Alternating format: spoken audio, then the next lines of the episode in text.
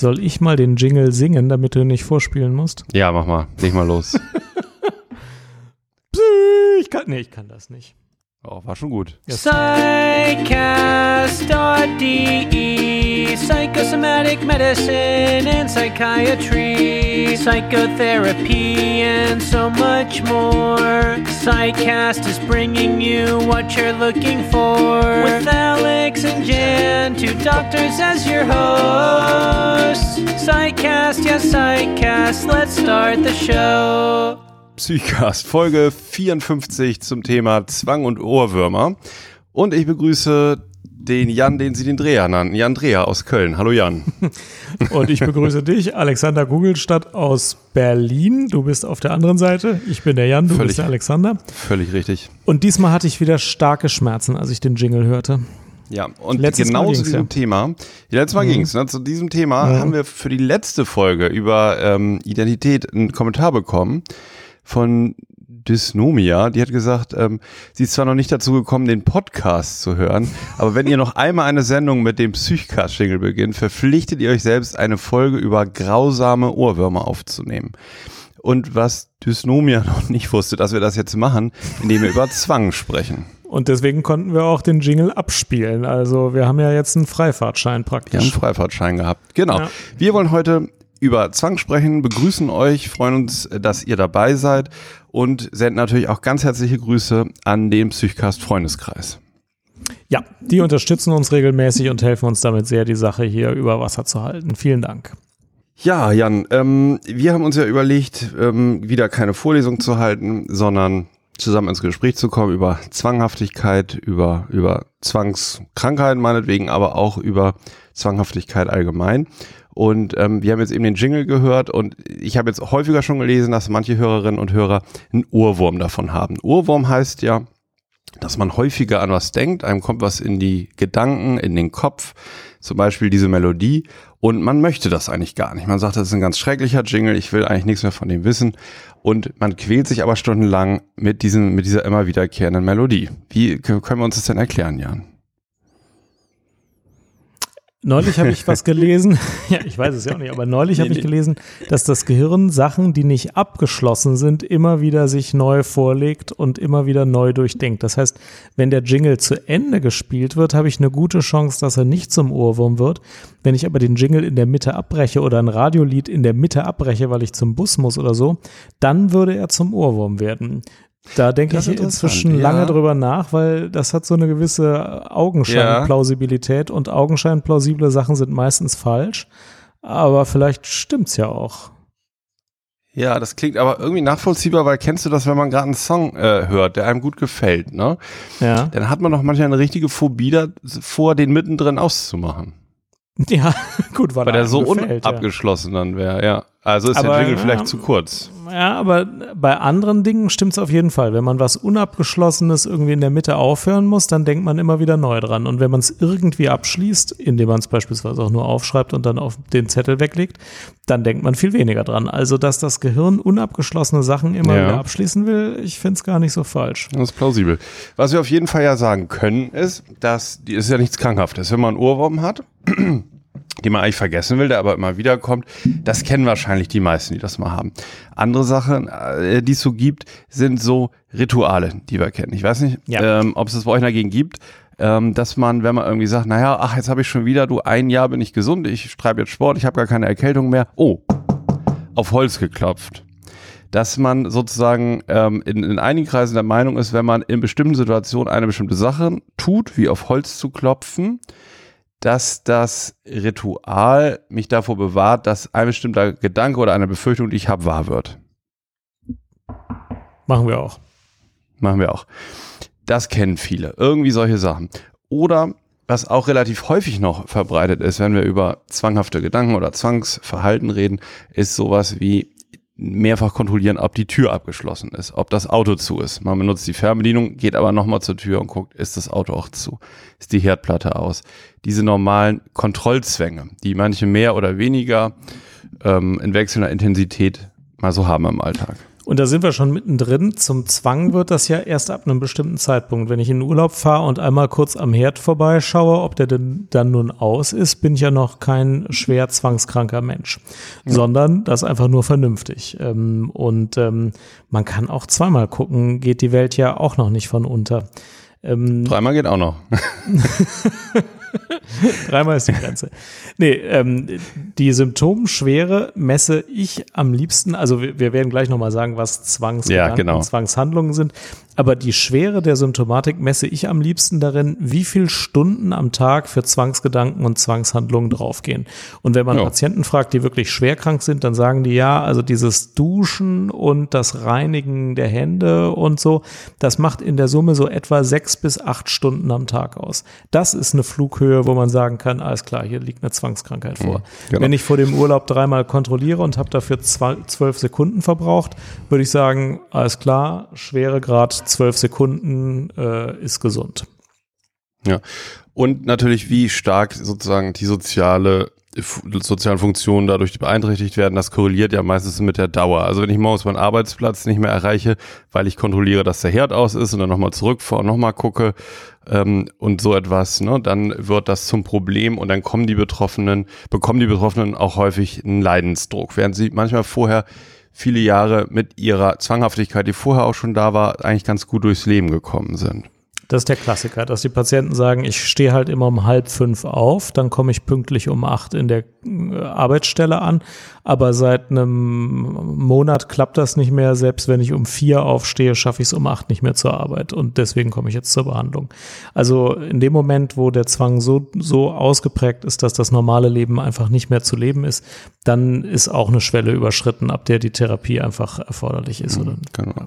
Also viele unserer Hörerinnen werden auch eigentlich wissen, was ein Zwangssyndrom ist, bei welchen Krankheiten es das gibt. Wir wollen es aber nochmal kurz sagen für alle. Also Zwänge sind quälende Gedanken, Impulse oder Handlungen, die sich den Betroffenen geradezu aufdrängen. Also, dass, dass ich immer wieder beispielsweise den Impuls habe, zu kontrollieren, ob die Haustür abgeschlossen ist, ähm, und gegen diesen Impuls und den Gedanken, dass ich das jetzt tun muss, kann ich mich nicht mit Logik oder Vernunft zur Wehr setzen. Ich kann es also nicht willentlich unterlassen oder mir sagen, ich habe es ja kontrolliert, ich weiß es eigentlich, sondern der Impuls kommt vernunftwidrig immer wieder. Und du und, selbst weißt, dass er unnötig genau. ist. Das ist. Ich erlebe ihn selber als unsinnig, genau, ich erlebe ihn als unsinnig. Ich würde, würde mir gerne sagen, dass das ja nicht nötig wäre und ähm, ja davon absehen, diesen, diese, diese Handlung zu wiederholen oder diesen Gedanken nicht mehr zu denken. Aber er drängt sich auf und ich erlebe diesen Gedanken, der eigentlich aus mir rauskommt, als fremdartig selber. Als, ja. als nicht zu mir gehörig. Ja. Das ist wichtig. Äh, ich will da noch mal kurz drauf eingehen. Wenn man etwas häufig kontrolliert und das sinnvoll findet, ist das eben überhaupt kein Zwang. Also zum Beispiel, wenn man als Oberarzt für eine Station zuständig ist, muss man die Betäubungsmittelbestände kontrollieren, eigentlich einmal im Monat. Und äh, da dürfen keine Auffälligkeiten sein. Wenn dann mal Auffälligkeiten da waren und man will wissen oder man will sicherstellen, dass äh, nichts dahinter steckt, wo irgendwie ein Fehler ist und man hat sich entschieden, ich will jetzt mal alle drei Tage das Betäubungsmittelbuch kontrollieren und findet das sinnvoll, ja, dann ist es natürlich keine Symptomatik oder so, selbst wenn man es häufiger tut. Es geht wirklich darum, dass Leute sagen, äh, ich spüre eine Anspannung und ich muss jetzt etwas wiederholen, obwohl ich genau weiß, dass das völlig sinnlos ist und nicht richtig ist. Ähm, das äh, ist etwas, was Gesunde manchmal nicht so richtig scharf auf der Spur haben, wenn sie sehr gewissenhaft sind und Sachen irgendwie besonders gründlich machen, sagen sie schnell, ja, das ist ja total zwanghaft. Aber das ist einfach eine Willensentscheidung, irgendwas äh, besonders gründlich zu machen. Das ist nicht das, was die Zwangskrankheit eigentlich ähm, ist. Ja, genau. Das ist ein wichtiger Punkt, wird nämlich häufig verwechselt. Also über Genauigkeit alleine ähm, und, und eine große Ordnungsliebe zum Beispiel ist nicht unbedingt ein Zwang, wenn man selber davon profitiert und das so machen möchte und sich ja. zum Beispiel dreifach absichert mit irgendwelchen Geschichten gibt ja Leute, die zu Vorträgen irgendwie drei Beamer im Auto haben, falls der Veranstaltungsbeamer ausfällt, dann können sie einen aus ja. dem Auto nehmen von sich, wenn der auch nicht geht, hätten sie den nächsten und so. Wenn der aber sagt, das ist mir so wichtig, dass dieser Vortrag rund läuft und ich nicht ja. ohne PowerPoint dastehe, dann ist das jetzt nicht unbedingt ein Zwangssymptom. Nee, das ist nämlich gar kein Zwangssymptom, ja. ist einfach sinnvoll. Ja. So, ja, wir lassen uns mal doch über Zwänge sprechen. Gar nicht jetzt, also es ist jetzt, also kann bei vielen verschiedenen Krankheiten auftreten, muss man vielleicht auch noch sagen. Es, es gibt nicht nur Zwangskrankheiten, sondern es gibt auch Depressionen und Angststörungen und Persönlichkeitsstörungen, wo äh, Zwangsbeschwerden eine mehr oder weniger eine Rolle spielen. Ja. Und deswegen reden wir mal über Zwanghaftigkeit vielleicht so als Kontinuum. Ähm, wenn es sozusagen in, in irgendeiner Form ähm, als Krankheit in Erscheinung tritt im Laufe des Lebens, ist das häufig relativ früh der Fall. So um die Pubertät rum und als junger Erwachsener. Die meisten ähm, erleben dann eine Phase mit Zwangssymptomen unter dem 30. Lebensjahr häufig.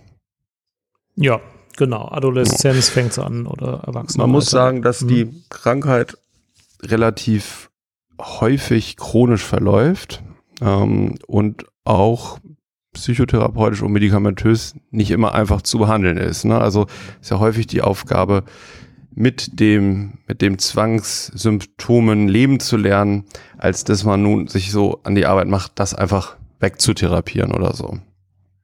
Ja, das ist. Siehst du das anders oder, oder? Nein, es geht oft darum, die Symptomschwere so ja. zu reduzieren, dass das Leben möglichst unbeeinträchtigt vonstatten geht. Aber wenn jemand äh, in die Behandlung kommt und sagen wir mal vier Stunden am Tag mit Zwang, Zwängen verbringt, wenn man ihn dann auf eine halbe Stunde kriegt, dann ist meistens äh, große Freude, dass das relativ erfolgreich ja. ist. Ähm, dass das dann ganz weggeht, ist oft gar nicht das Ziel, wenn jemand so ausgeprägt unter Zwängen ja. leidet, ja wie bei vielen psychischen Erkrankungen ähm, ist es bei den äh, Zwangserkrankungen auch so, dass wir, was die Ursachen angeht, ähm, von einer multifaktoriellen Entstehung ausgehen. Ne? Es gibt erbliche Faktoren, das wissen wir aus Zwillingsuntersuchungen.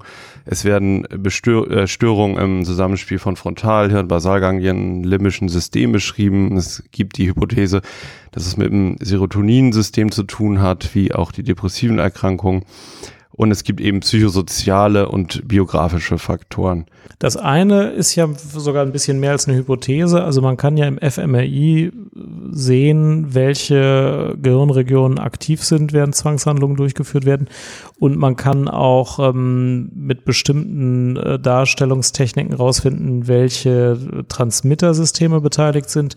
Und serotonerge Transmittersysteme im limbischen System sind bei Zwangskranken schon überaktiv. Das kann man, das ist, glaube ich, sicher nachgewiesen. Aber du hast auch versprochen, du würdest ein paar psychodynamische Ursachenüberlegungen äh, bekannt geben. Ja, genau. Wir haben ja ähm, überlegt, ähm, beide uns mit der Frage jetzt so ein bisschen zu beschäftigen, ähm, wozu könnte oder, oder ne, was könnte die Funktion von zwanghaft, von Zwangssymptomen sein? Also ja. kann sich ja auch sozusagen von der anderen Seite fragen, warum, warum gibt's das? Warum entwickeln Menschen die im Laufe ihres Lebens? Oder was ähm, könnte es für Hinweise geben? Was kann man damit anfangen, gerade wenn man jetzt auch in die Richtung äh, Psychotherapie denkt?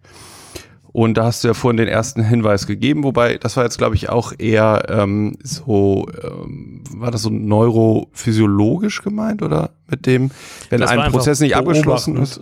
Ach so. Ja, das, ach so, nee, das mit dem nicht abgeschlossenen, ja, das weiß ich auch nicht.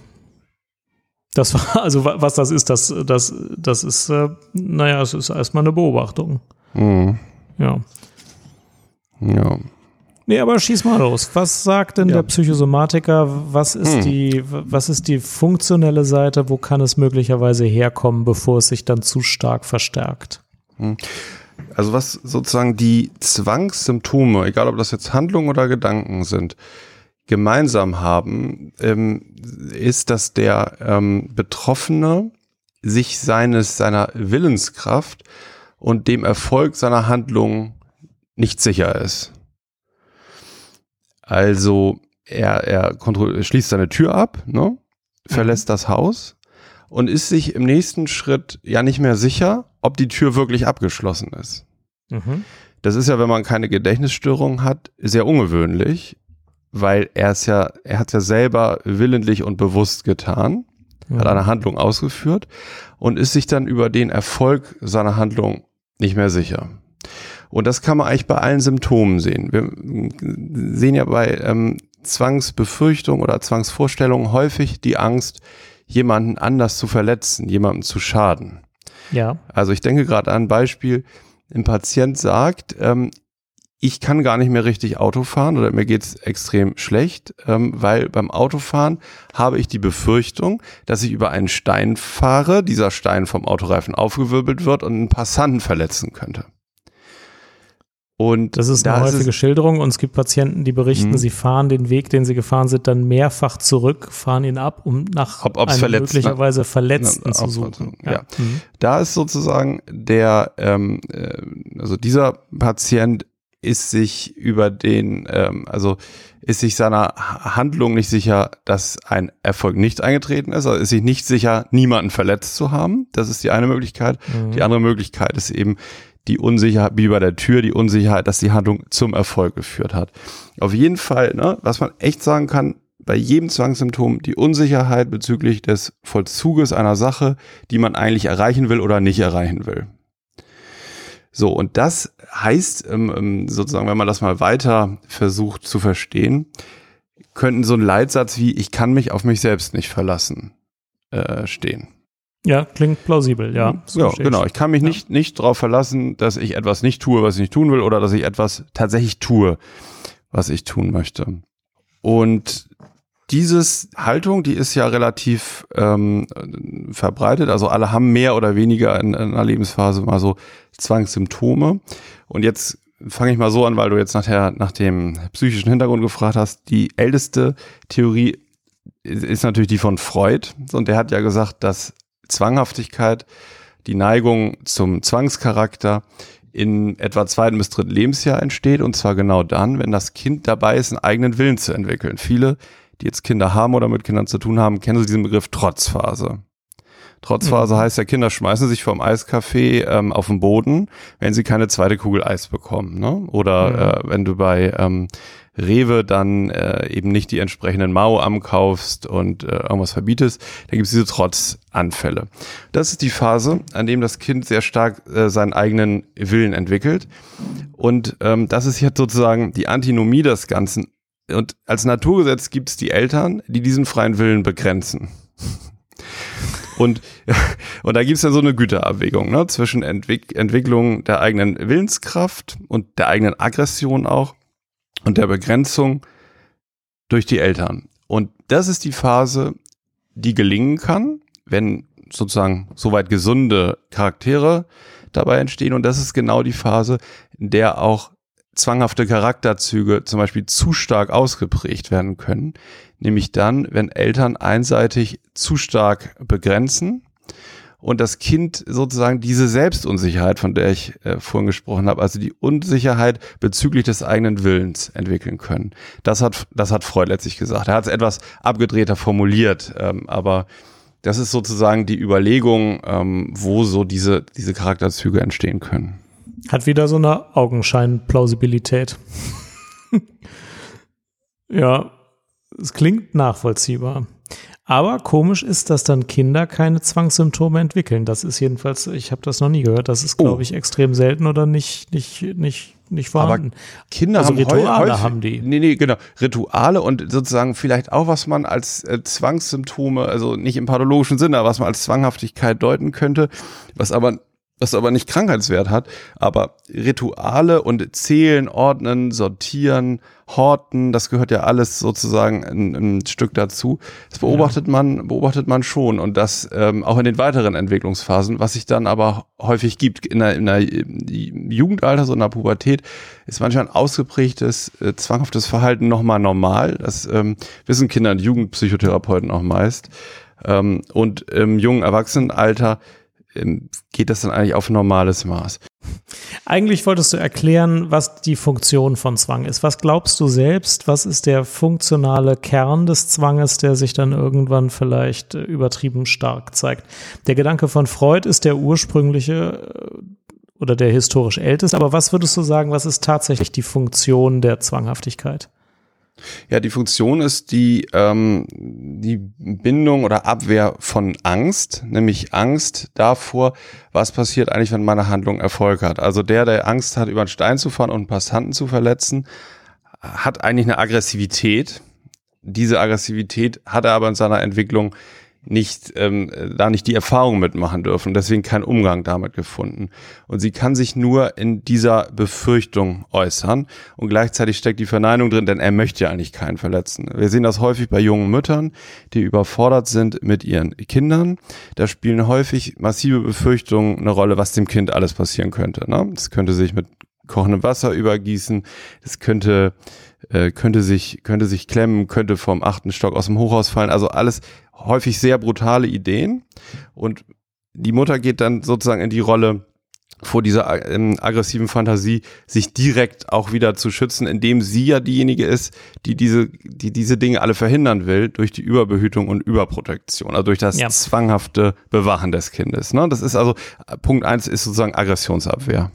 Naja, äh, also ich glaube, wir sind dem Kern der Sache wirklich dann nahe gekommen, aber mit der Angst, das ist, glaube ich, der Kern der Sache. Also die Patienten schildern ja, sie sind in einem Anspannungszustand, bevor sie die Zwangshandlung durchführen. Eine ängstlich getönte Anspannung beginnt. Ähm, die baut sich immer weiter auf und die Zwangshandlung wird durchgeführt, damit diese Angst, diese Anspannung nachlässt.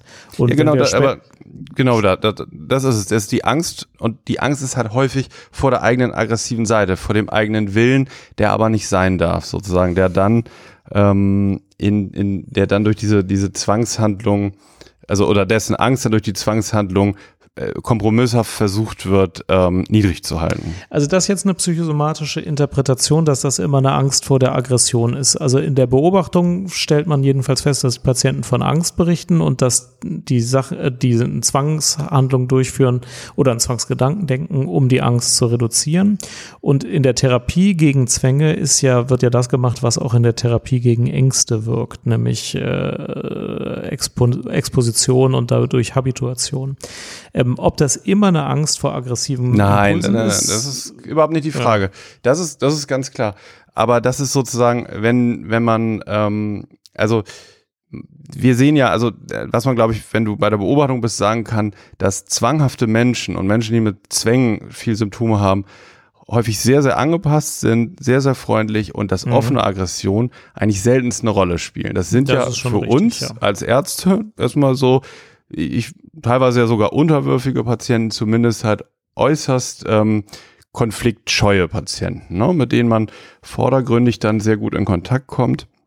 Und das ist auch, das ist ganz typisch.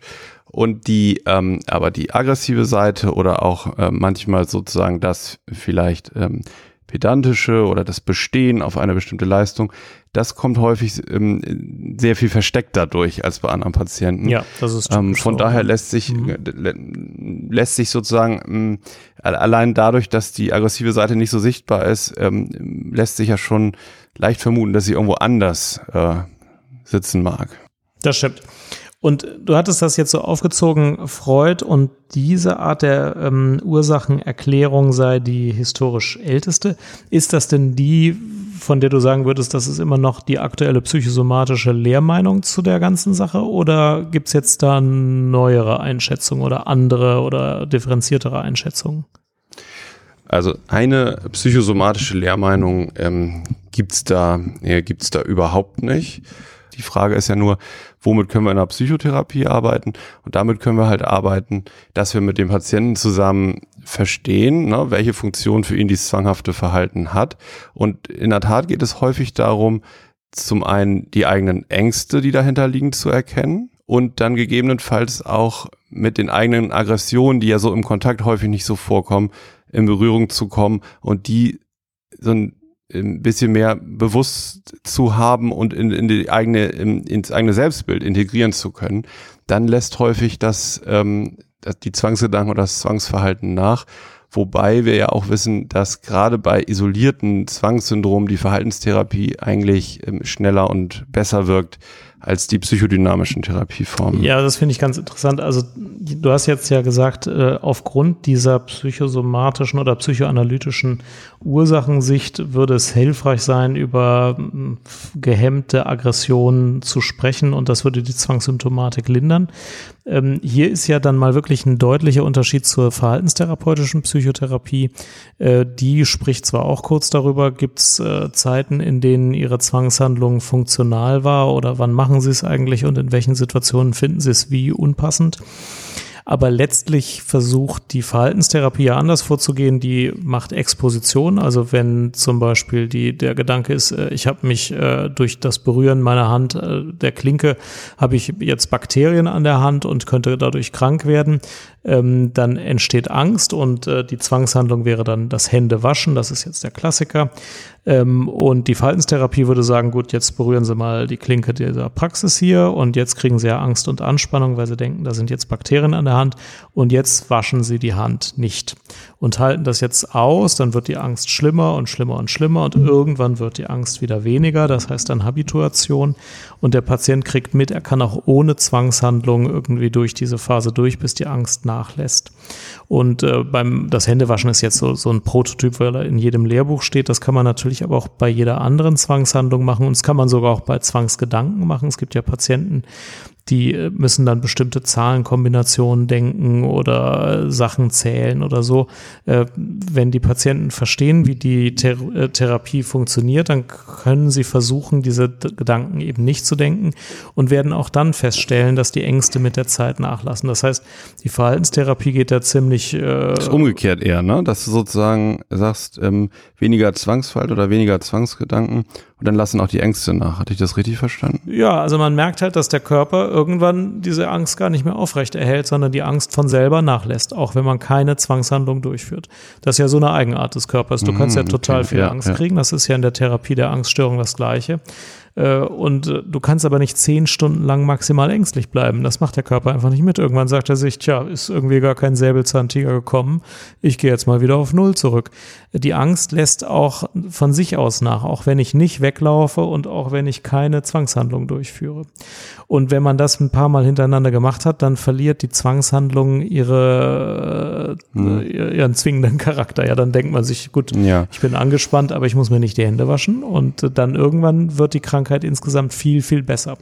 Das heißt, völlig frei von einer Ursachenzuschreibung oder von einem Theoriegebilde, wo die Angst jetzt herkommt, geht die Verhaltenstherapie so vor und wahr ist, in den Studien kommt raus, das funktioniert auch erfahrungsgemäß sehr gut. Ja. Und das ist ja auch die praktische Beobachtung. Patienten, die noch nie eine Verhaltenstherapie hatten und mit Zwängen kommen, die profitieren von einer Verhaltenstherapie am Anfang sehr stark und es funktioniert regelmäßig gut. Mhm.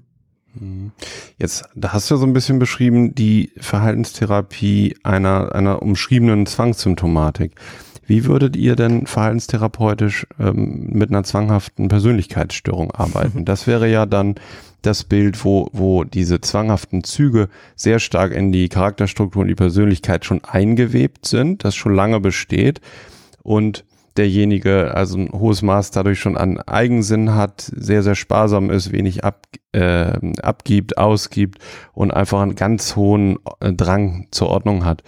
Ähm, Gibt es da auch Manuale oder wie würde das nee, funktionieren? Also dieses einfache Vorgehen mit einfach nicht die Hände waschen und es wird trotzdem besser, das funktioniert dann nicht.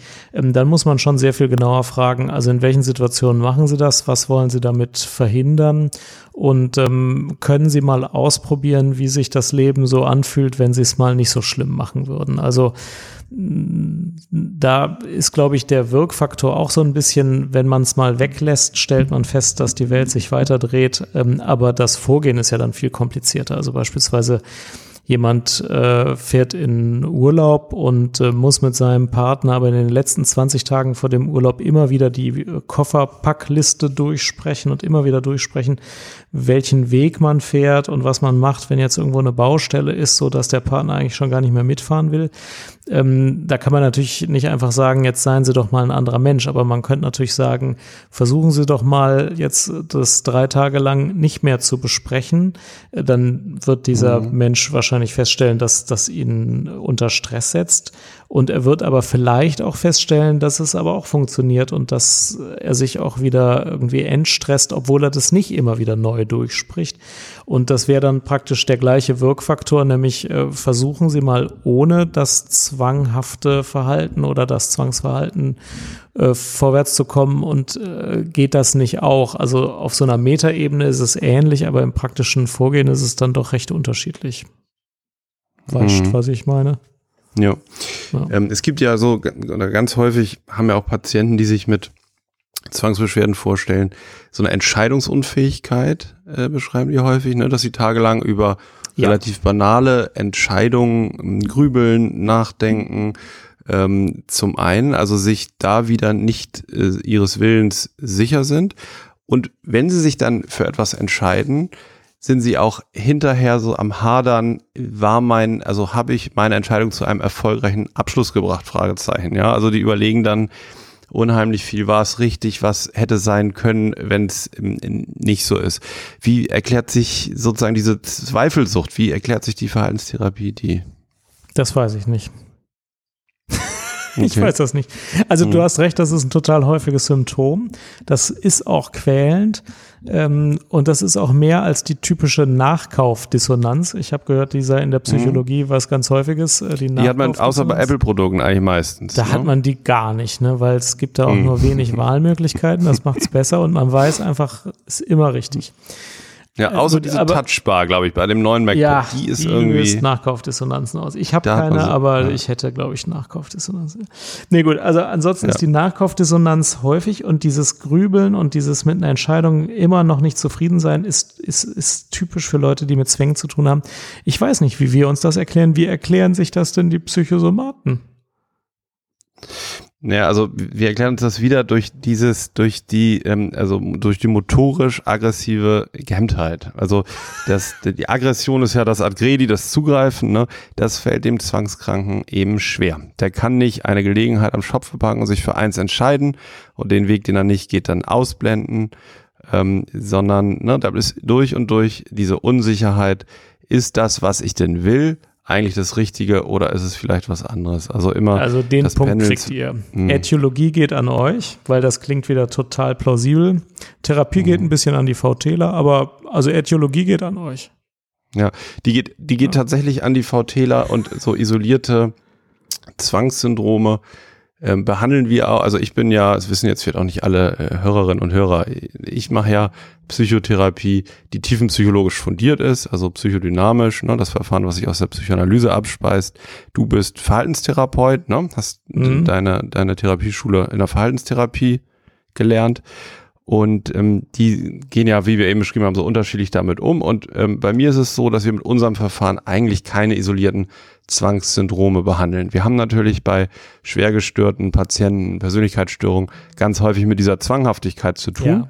Und da gilt auch das so mehr, was ich gesagt habe. Ja, also durch eine langjährige therapeutische Beziehung kommt man dann eben bei diesem erstmal, bei diesen erstmal äh, aggressiv gehemmten Menschen eben schon mit der aggressiven Seite in Kontakt. Die ist nur sehr umgelenkt und umgeleitet und kommt dann sehr indirekt an den Therapeuten. Ne? Egal, ob das jetzt so kurzfristige Absagen sind, Terminversäumnisse, also entwertende Bemerkungen über das eigene Therapiezimmer.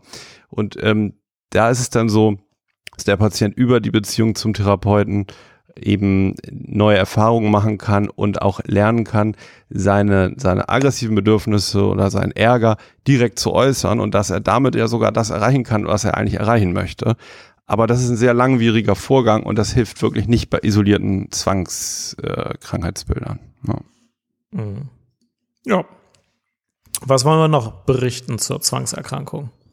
Also ein Punkt der Vollständigkeit halber, selektive Mhm. Serotonin-Wiederaufnahmehämmer helfen sehr gut. Aber Mhm. weiß, glaube ich, auch jeder.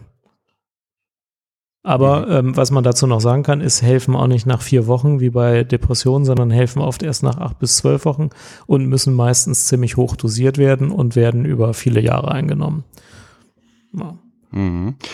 Ja, ja. Was wollen wir Dann noch loswerden?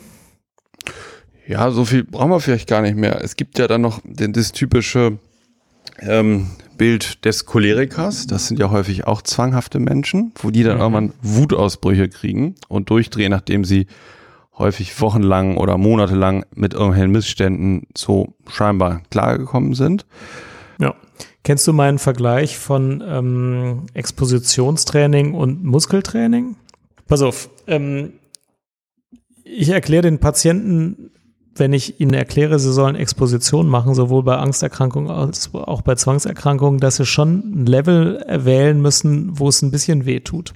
Ähm, das ist ja beim Muskelaufbau auch so. Also wenn du nur ins Fitnessstudio gehst und äh, keine Gewichte hebst, sondern nur die Arme bewegst, dann wirst du keine Muskeln aufbauen. Du musst schon so viel äh, Gewicht heben, dass es nachher wehtut, dass du irgendwie mehr äh, Bewegungen nicht mehr hättest machen können und du Muskelkater kriegst. Und äh, man beobachtet zumindest im Krankenhaus manchmal Patienten, die sagen, ja, ich habe mit Ängsten zu tun und deswegen gehe ich mal im Park spazieren oder ich gehe mal bis zur U-Bahn, ohne dass das richtig schlimm schon ist. Und die denken sich dann, naja, ich habe jetzt ja Exposition gemacht.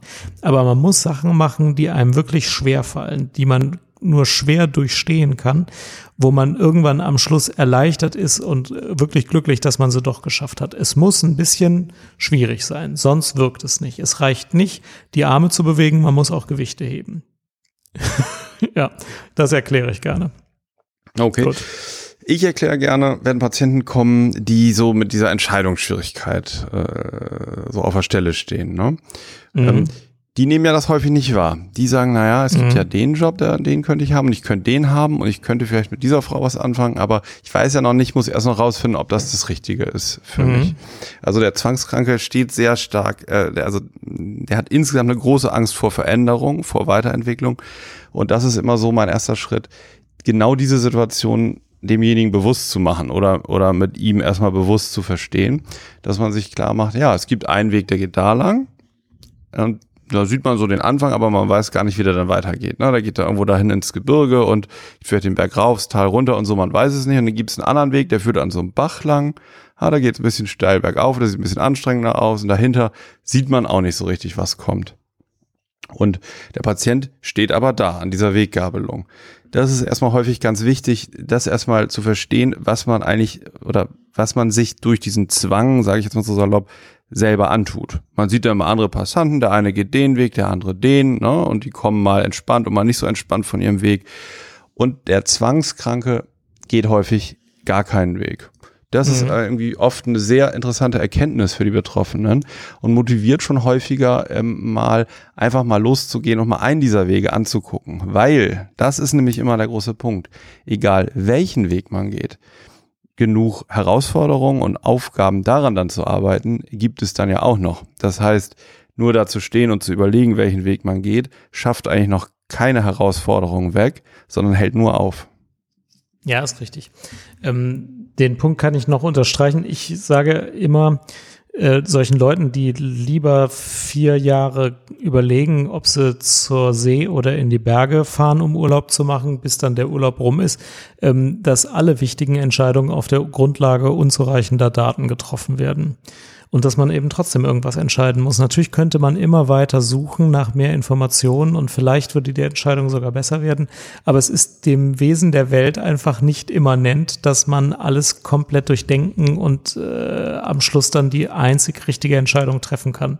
So ist die Welt nicht, so sind auch Entscheidungen nicht. Man trifft die Entscheidungen zu früh aufgrund unzureichender Daten und es ist trotzdem richtig, Dinge zu entscheiden. Aber das ist, glaube ich, eine Sache, die ist für manche sehr schwer zu akzeptieren. Ja. Und was bei mir noch häufig eine Therapiemaßnahme ist, weil zwanghafte Patienten häufig ganz stark den Wunsch haben, dass der Arzt oder Therapeut jetzt die Entscheidung abnimmt und dass der ja. Beratung gibt und sagt, dann machen Sie es doch mal so, versuchen Sie es doch vielleicht mal so, ne? Oder, mhm. oder doch besser so, das kann ich, kann ich Ihnen jetzt mal empfehlen und so. Das funktioniert natürlich in der Regel nicht, weil das ist ja genau ähm, das Problem des Störungsbildes. Also er sucht jetzt, wenn ich noch einmal auf die Biografie kommen darf, neue Eltern, die ihm jetzt sagen, ich breche jetzt deinen Willen oder dein Wille interessiert mich gar nicht, ne? Du nimmst jetzt diese Eissorte oder so. Und das ist natürlich wieder keine Weiterentwicklung. Deswegen sage ich immer, also welchen Weg sie jetzt gehen und wie sie es machen, keine Ahnung, das weiß ich nicht. Ich bin aber sehr gespannt und neugierig. Das heißt, ich verfolge dann ähm, das neugierig mit und ähm, bringe da aber eine Offenheit mit, was der Patient dann häufig so nicht kennt. Es ist sozusagen also eine etwas indirekte Maßnahme, die sich in diesem Kontakt abbildet, ne? Und die dem Patienten ein neues Bild von sich selber gibt, also dass er zum Handelnden werden kann. Und es interessiert sich jemand für ihn, wie diese Story weitergeht, ohne ihn aber zu manipulieren. Völlig richtig. Gut, Alex, jetzt müssen wir noch unsere drei Lieblingsrituale den, den Hörern mitteilen. Das können wir gleich machen. Da muss ich kurz drüber nachdenken. Eine Sache noch, wollte ich noch aufklären, weil ich weiß, dass sonst irgendein interessierter Hörer schreibt, der hat ja jetzt gar nicht richtig erklärt, warum heißt das jetzt analer Charakter oder warum analer Zwangscharakter. Willst du es ja. noch wissen, Jan, oder weißt ja, du schon? Ja, auf jeden längst? Fall. Das du weißt es schon. mich auf jeden Fall. Ich weiß es, aber du ich weißt es schon, oder? mal hören. Ja, klar. Ja. Also wenn man ein bisschen oberflächlich ist, dann könnte man ja sagen, das hat ja Freud so gesagt, da geht's bei den, also Familien ähm, von Zwangspatienten sind ja häufig so auf Ordnung und Sauberkeit äh, orientiert, häufig so ein lustfeindliches Elternhaus. Das mag auch alles sein, aber ähm, was sozusagen das eigentliche damit gemeint ist, ist, dass das zwei-, dreijährige Kind, das sehr stark begrenzt wird von den Eltern, seinen freien Willen nicht erleben kann, dass das anfängt, sobald es so stubenrein werden soll, also selber Kontrolle über Stuhlentleerung und Haaren bekommt, ne, also nicht mehr in die Windel macht, sobald es darüber Kontrolle bekommt, kann es damit dann eine Macht ausüben auf die Eltern. Das ist übrigens, ich weiß ja, die Theorie ist widerlegt oder die ähm, besteht so nicht. Aber daher kommt dieses Wort noch, analer Zwangscharakter, ne? dass das Kind dann anfängt, ähm, also über die Darmkontrolle den Eltern entweder die Bude voll zu scheißen, dann, wenn es machen soll, sozusagen äh, nicht auf Toilette geht, wenn es aber im Schlafanzug im Bett liegt, dann mal loskackert, so, ne? Also das, daher kommen ja auch diese ganzen Begriffe, so, ähm, hier, ich scheiß da drauf oder, oder sowas. Das ist also seine, sein Machtanspruch dann über die, über die, ähm, äh, Kontrolle seiner Darmfunktion ausübt und dann, daher kommt auch das Wort, hintenrum sozusagen es den Leuten zurückgibt. Also als Kind dann den Eltern und als Erwachsener dem Vorgesetzten vielleicht irgendwie anders hintenrum ein reinwirkt und nicht in einer direkten Auseinandersetzung. Daher kommt das Wort analer Zwangscharakter. Alex, So. manche Theorien sind einfach schön, auch wenn sie jetzt nicht irgendwie stimmen oder irgendwie keine richtige Bedeutung für die Welt haben. Das ist eine der schönen Theorien. Die wird es, glaube ich, in der Ja, das ist unser Kulturerbe. Das ist Kulturerbe, das wir bleiben. mit uns Ja. rumtragen, Jan. In 500 Jahren Ja. wird das immer noch im Psychologieunterricht gelehrt. Da wird gesagt, wisst ihr damals. Psychologie die glaube ich nicht, Sagen, das die Ägypter haben an die Säftelehre geglaubt. Da werden die sagen, äh, und damals haben die Leute diese Sache da geglaubt, die der Alexander Kugelstadt beispielsweise beschrieben hat. Das ist auch schön. Ich finde, das darf auch nie sterben, dieser Gedanke. Deswegen finde ich es gut, dass du den nochmal noch mal wiederholt hast. Ja. So, jetzt deine Lieblingsrituale. Top 3. Äh, Meine Lieblingsrituale. Ich kann morgens niemals auch nur irgendwas machen, bevor ich nicht einen Kaffee getrunken habe. also das ist wirklich mein absolut erster Gang. Entweder ich mache ihn mir selber oder ich bekomme ihn gemacht, aber ohne, ohne Kaffee ähm, finde ich, finde ich das unmenschlich. Ja. Ja, könnten wir auch eine Sendung zur Sucht machen, aber es ist auch eine Ritualsendung. Ich glaube, das ist mehr Ritual als Sucht, weil der Kaffee am Ja, Morgen ja, ist nein, ja nur gegen. Entzugserscheinungen. Ja. Der macht ja nicht wach. Denn Leute, die keinen Kaffee trinken, werden morgens ja auch wach. Der ist nur, um Entzugssymptome zu lindern. Aber auch das braucht man eigentlich nicht. Das ist einfach ein Ritual. Finde ich ein Top-Ritual. Mein Top-3-Ritual ist, wenn ich irgendwas Wichtiges am nächsten Tag mache, dann lege ich mir die Kleidung schon abends zurecht. Zum Beispiel Marathon laufen, Sportkleidung zurechtlegen am Abend vorher. Oder Bewerbungsgespräch, Anzug rauslegen mit Hemd und Krawatte oder so. Also wenn ich abends die Kleidung zurechtlege, habe ich das Gefühl, Du bewirbst dich auf eine neue Stelle, oder? Nee, schon lange nicht mehr und auch gegenwärtig nicht. Aber in der Vergangenheit habe ich das ja wiederholt getan. Also ich habe ja alle vier, vier Jahre oder so nur die Stelle gewechselt. Also Ja. wiederholt ist gar nicht wahr. Aber wenn ich eine, eine wichtige Veranstaltung habe, dann lege ich mir gerne abends vorher die Kleidung zurecht. Dann fühle ich mich wohler und schlafe besser. Okay. Top-Ritual. Jetzt bist du mit dem Ritual dran. Oh, das ist aber ganz schön schwer. Was habe ich denn noch für Rituale? Es geht ja jetzt um so ein bisschen splinige Sachen auch, ne? Ja, es geht um gute Rituale. Welche, die, die nicht schlimm sind. Ni- Nicht deine Kranken. Hm. Rituale. Also, ja, mir fällt eine Sache ein. Also, wenn ich ähm, morgens zur Arbeit komme, ne, dann richte ich mir den Desktop in einer bestimmten Ordnung an. Also, also Outlook, ne, E-Mail-Programm, Praxissoftware und, und, Ja. und eine, noch eine Word-Datei, so mit meinen To-Dos und so. Also, das hat eine bestimmte Anordnung. Und da das Ja. sich nicht speichert, wenn ich Windows runterfahre, Ja. ordne ich mir das immer genauso morgens an. Das muss ich auch genauso haben. Und dann Ja. fühle ich mich richtig äh, fähig, in den Tag zu starten. Ich berichte gerne, dass man auf dem Mac das automatisieren und speichern kann. Da können die Fenster immer pixelgenau an der gleichen Stelle landen, wenn man das möchte. Ja, ein Mac hat der liebe Gott mir auf der Arbeit noch nicht vom Himmel gesandt, leider. Ja, mir auch nicht, aber ich habe mir einfach einen privaten dahingestellt. Das ist, das ist den Aufwand wert. Hm. Oh ja. Gut. Ich, Ja, mir ist also was, was ja auch so ein bisschen, ja, nee, sag du mal. Mir ist auch eigentlich kein Ritual mehr eingefallen, aber ich verbringe natürlich jeden Tag eine knappe Stunde mit Ritualen, nämlich den Ritualen, die die Kinder zum Schlafengehen brauchen. Also da ist ja immer eine gewisse Reihenfolge aus erzählen, was schön war, erzählen, was sonst noch war. Ich erzähle beim Abendessen immer eine Krankenhausgeschichte. Das ist auch ein wichtiges Ritual, das die Kinder haben wollen. Aber natürlich jetzt kindgerecht und anonym. Ähm, dann die Wasserflasche richten, dann in der richtigen Reihenfolge Zähne putzen, ins Bett gehen und äh, also solche Sachen machen. Ähm, also das sind ja Rituale, die die Kinder überhaupt nicht aufgeben würden. Aber ähm, da fällt man ja auch rein, dass man irgendwie es komisch fände, wenn man die jetzt irgendwie nicht machen würde. Also das ist jedenfalls eine Zeit, wo ich auch viele Rituale verbringe abends. Ja. Ja, da stimme ich gerne mit ein. Also das fällt mir zum einen auf, wie das bei den Kindern ist, aber wie es dann auch inzwischen bei mir ist. Die lesen ja am liebsten das Buch, was sie schon auswendig mitsprechen können, was Ja. sie in- und auswendig eigentlich kennen, wo schon ein paar Seiten äh, halb weggerissen sind und so. Also das ist sehr interessant. Das kann ein neues, noch so interessantes Buch sein. Das alte, das man schon kennt, woran man sich festhalten kann, bei dem man weiß, was auf der nächsten Seite passiert, ist für Kinder häufig ähm, das Interessanteste und oder, oder das Beste, das beliebteste, sagen wir mal so. Ja gut, nee, ein drittes Ritual ist mir nicht eingefallen. Ja, Och. alles klar. Weißt du, was das schönste Ritual ist? Der Jingle. Nein, alle zwei Wochen mit dir zu Podcast. Ja, Mensch. das ist das Schöne. das ist doch super, oder? Das ist das Beste. Das Jetzt ist auch, es ist überhaupt ja Freitagabend. Morgen erscheint der. Podcast. Die haben ja, Ja. nicht irgendwie eine große Halde oder so, sondern wirklich, heute ist Freitagabend, morgen ist Samstag, der sind 23. frisch- September. Dann erscheint dieser. Podcast. Genau, Jan. Also, ich freue mich dann ähm, auf den Zwang, dich wiederzusehen. Ja. Ist ja wirklich ein Zwang jetzt auch. mit unserem Freundeskreis, ne? Super, finde ich das. Jan, Bis mach's zum gut. nächsten Mal. Danke fürs Tschüss Zuhören. Tschüss. Ja. Ciao.